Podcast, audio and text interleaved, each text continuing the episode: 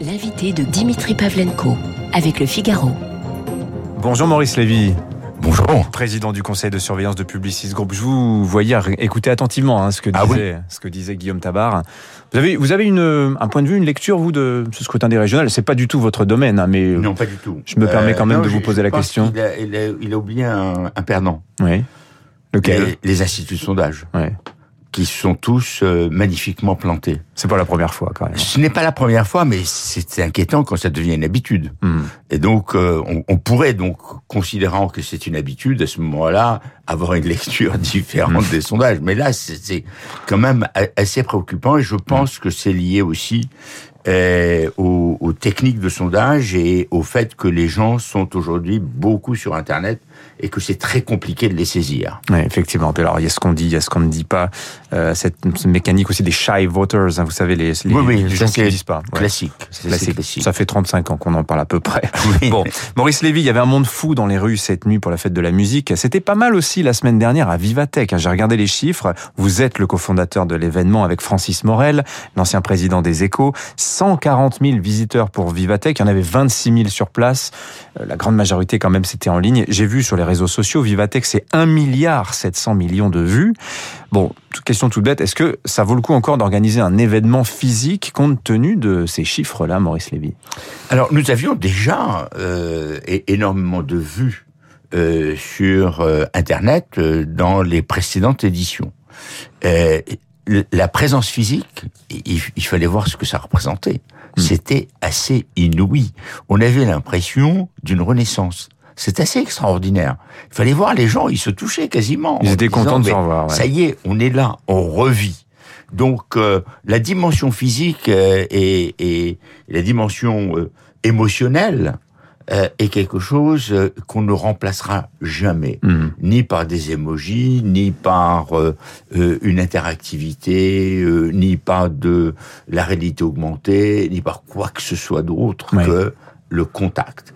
Et il fallait voir les yeux pétiller, c'est c'est Mm. le sourire derrière les masques, parce que les masques étaient portés. Mais la visio, c'est donc faute de mieux finalement, Maurice Lévy. Hein, c'est ouais. Ce n'est malheureusement Ouais. que cela, mais mais ça a rendu des services considérables. Euh, donc euh, cette édition était la cinquième. Elle a été un énorme succès par le nombre d'innovations présentées. Uniquement en physique, il y avait plus de 500 innovations qui étaient là présentes. Le nombre d'exposants physiques et en, en, en numérique. Mhm. Et puis, bien entendu, euh, les, interven- les intervenants. On a quand même eu... euh, Tim Cook, Mark Zuckerberg, le patron Oui. de Facebook, le patron d'Apple. Enfin oui, voilà. oui, oui. chefs d'État, le patron de PayPal, et, Oui. et puis euh, bien d'autres patrons, Mhm. des patrons français, des patrons internationaux, Mhm. euh, le président de la République, euh, le premier ministre espagnol, le premier ministre d'Inde, euh, le président de la République du Congo. Alors justement, ce que j'ai trouvé très intéressant, c'est que vous avez dit il y a des innovations, il y a beaucoup de business aussi qui se joue à Vivatech. C'est aussi, ça a été le lieu du débat politique sur la technologie. Est-ce qu'il faut réguler? Est-ce qu'il faut déréguler? Emmanuel Macron, il en a parlé justement à propos de la régulation des Gafa, euh, la question du démantèlement, qui n'est pas d'ailleurs, dont il n'est pas totalement maître. Évidemment, ça se joue aux États-Unis. Euh, Maurice Lavie, vous qui, qui regardez ça de très très près aujourd'hui, le balancier, il pense plutôt de quel côté? Est-ce qu'il faut déréguler pour fabriquer de très grandes entreprises, comme, les Américains en ont? Ou est-ce que le créneau de la régulation reste la spécificité européenne qui nous condamne aussi à une petite taille aussi C'est ça l'équation aujourd'hui. hein. La petite taille, on l'a parce qu'on n'a pas su investir au moment venu. Mhm. Euh, à l'époque, euh, quand euh, la, la régulation n'existait nulle part, les Américains se sont engouffrés, se sont énormément développés, et les Européens ont été absents. Le train est passé. Sur ce plan, sur le plan des grandes plateformes, le train est passé, il est bien passé. Quand on voit des sociétés avec des capitalisations boursières qui sont entre 900 milliards et 2000 milliards, je crois que on, peut rêver, mais on n'a aucune chance de les approcher. Euh, euh, euh, ce qui est très amusant, c'est que le premier événement de cette nature, c'était le EG8, qui avait été euh, euh, organisé à la demande de Nicolas Sarkozy. Et il m'avait demandé de le faire, et je me rappelle, à l'époque, il y avait déjà Mark Zuckerberg, Eric Schmidt, qui était le patron de Google, euh, des, des, Chinois, des, euh, un, peu tout le monde. Et euh, je me souviens très très bien, nous étions arrivés à une conclusion qui a été euh, résumée très très bien par Mark Zuckerberg lui-même, qui avait dit euh, l'univers du net n'est pas un univers à part de la vie réelle, et il n'y a pas de raison que les lois qui s'appliquent à la vie réelle ne s'appliquent pas à l'univers numérique. Il se trouve que il fallait réguler un peu et le premier à ne pas vouloir, c'était Obama. J'ai assisté à cette réunion, c'était assez extraordinaire. Un jour, je le raconterai pour mes petits enfants. Euh, le premier, ça a été Obama, mais la deuxième à ne pas vouloir réguler, c'était Angela Merkel et qui a dit Nine, jamais, c'est pas possible parce que je vais avoir peut-être 3% de la population qui va être contre, mais elle fera du bruit comme 95% de la population. Et donc, je ne régule pas. Et, et c'est là où nous avons raté le coche. Euh, donc, on était à l'époque en 2011. C'est à ce moment-là où il était encore temps de reprendre les choses en main que nous avons raté le coche. Alors maintenant, il y a beaucoup d'opportunités. Et la première et la plus importante des opportunités, il y en a deux qui sont à portée de main l'intelligence artificielle mhm. et euh, la physique quantique et l'ordinateur quantique. Ce sont les deux grandes opportunités sur lesquelles il faut impérativement que les Européens se saisissent d'opportunités. Bon, l'intelligence artificielle, ça se nourrit de données. Et en la matière, nous avons RGPD qui contrarie un petit peu les collecteurs de données.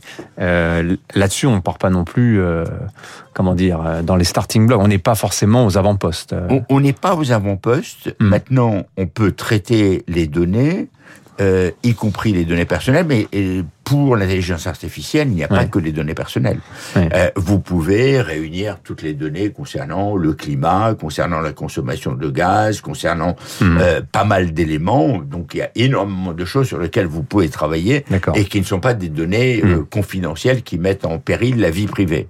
Je suis, je suis assez stupéfait comme ce que vous nous avez dit sur Angela Merkel. Le, le, raisonnement est assez stupéfiant. Bref, passons. Vous avez aussi créé l'escalator, Maurice Lévy. C'est intéressant d'en parler. Ça, c'est un incubateur euh, avec cette particularité du souci de l'inclusion, cette idée qu'il y a des cloisons dans la société, il y a des marches qui sont trop hautes à franchir pour certains. Vous avez voulu donner leur chance à, à tout un tas de d'entrepreneurs euh, qui, vous pensez, sans vous, n'auraient pas eu la chance de développer leur entreprise, euh, Maurice Lévy? Ah, je n'aurais pas la prétention de dire que je suis indispensable à ce système. Non, ils avaient besoin d'un coup de main. C'est ça l'idée. Et, ils ont besoin d'un coup de main, il faut hmm. leur donner. Euh, ce sont des gens qui ne sont pas plus sots que les autres, hmm. euh, ils n'ont pas moins d'idées, euh, ils n'ont pas moins de volonté, il se trouve qu'ils ne sont pas nés au bon endroit. Et il faut donc les aider, les désenclaver en quelque sorte, et, et leur offrir un certain nombre de moyens. Ils étaient là, à, à Vivatech. Ils ont rencontré des ministres, ils ont rencontré des investisseurs, ils ont rencontré des chefs d'entreprise, ils ont rencontré énormément de gens. Et c'est formidable de les voir parce hmm. que ce sont des, des gens qui, représentent d'ailleurs la France. D'une certaine façon, c'est l'équipe de foot. Hein. Ils sont black beurre blanc. Euh, et, et, ça, c'est génial. Hmm. Et il y a quelque chose aussi très important. 40% sont des filles. Euh, donc cette c'est mieux que la moyenne de la tech française. Hein. Ah, très très Je crois que c'est le double. Hein. Mondial. Ouais, ouais, ouais. Hein, on, on, est euh, à des années-lumière euh, de la tech française. Et il faut les voir. Il faut et certaines de, de ces filles ont encore plus de volonté, plus de niaque, plus de talent que les mecs. C'est donc absolument génial. Moi, je trouve euh, formidable euh, de, de leur tendre la main, de les aider hmm. et de leur permettre de réussir. Donc, j'espère que je serai encore épaulé par un certain nombre d'entreprises.